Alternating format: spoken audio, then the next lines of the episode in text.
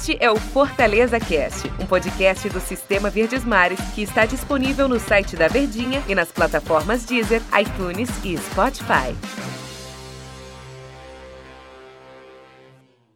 Olá, amigo ligado no Fortaleza Cast. Bom dia, boa tarde, boa noite, boa madrugada para você que nos acompanha em qualquer horário que for dos nossos podcasts aqui do Sistema Verdes Mares de Comunicação. Eu, Denis Medeiros, dando um abraço aí para você, torcedor tricolor, pra gente falar muito desse Fortaleza do técnico Marcelo Chamusca. E eu tô ao lado de Tom Alexandrino, a elegância nos comentários, como a gente chama lá na Rádio Verdes Mares, pra gente bater esse papo aqui falar muito do time do Fortaleza. E aí, Tom, tudo bem? Tudo bem, né, Denis? Tudo tranquilo, cara. Grande abraço, um prazer estar aqui. Pois é, Tom. Cara, a gente tava debatendo aqui é, as pautas, Diga, né, cara. na- nas nossas reuniões de pauta, que demoradas, né? Qual, qual vai ser o tema e tal? E a gente pensou, vamos falar sobre Fortaleza Cast. o no Fortaleza Cast sobre a campanha do Fortaleza, o jeito que tá jogando, os confrontos que tem o time do Fortaleza.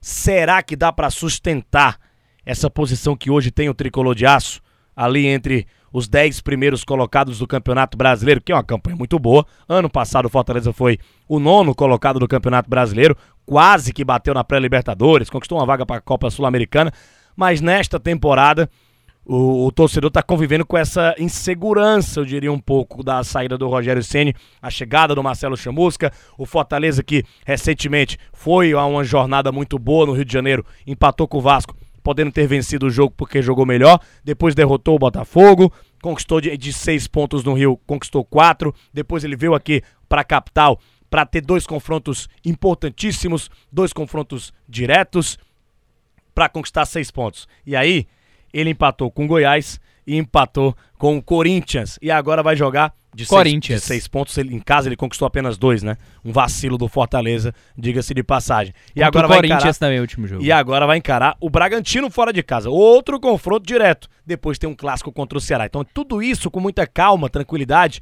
a gente vai debater aqui no Fortaleza Cash. Faz sentido essa essa minha essa nossa, né, A gente debateu pra fazer esse, esse tema. Faz sentido esse tema e por que? Explique pro torcedor. A questão do Fortaleza é, jogar confrontos diretos, a maneira que tá jogando, será que dá pra sustentar e ficar entre os 10 primeiros colocados? É difícil a gente avaliar assim de bate-pronto, né? Porque a gente tá falando de um início de trabalho.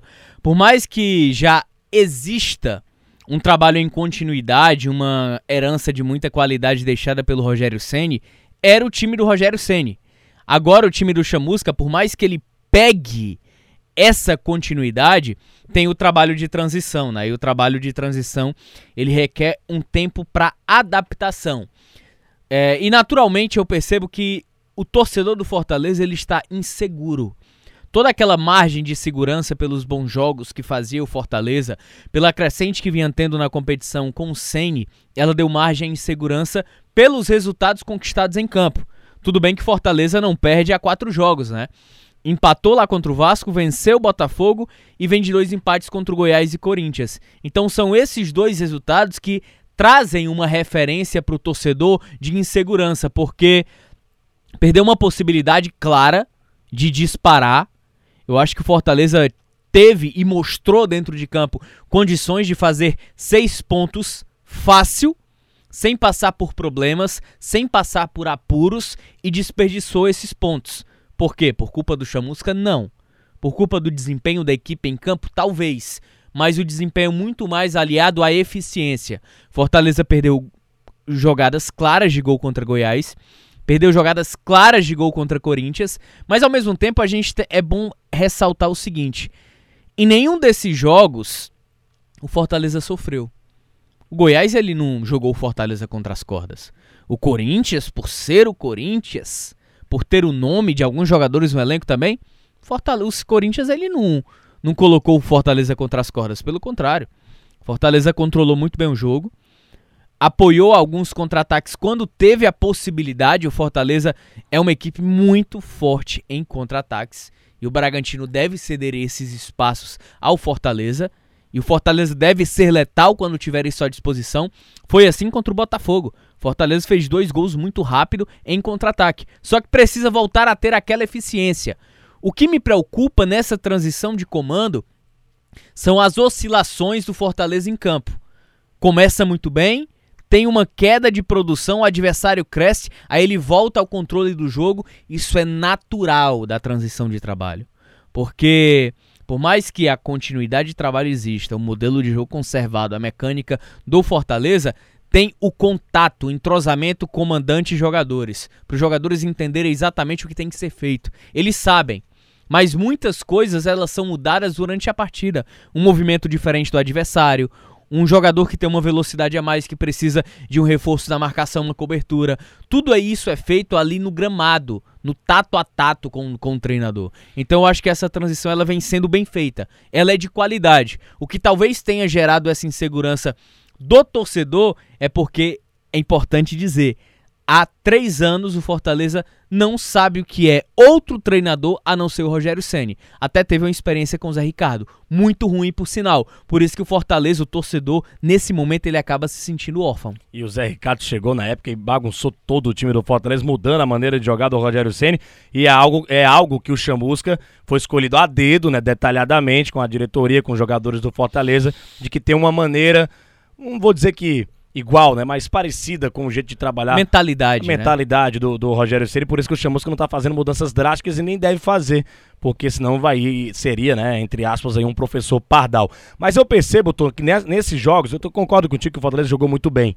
É, essas partidas que, que acabam empatando em casa contra o Goiás e o Corinthians. Dominou os dois jogos.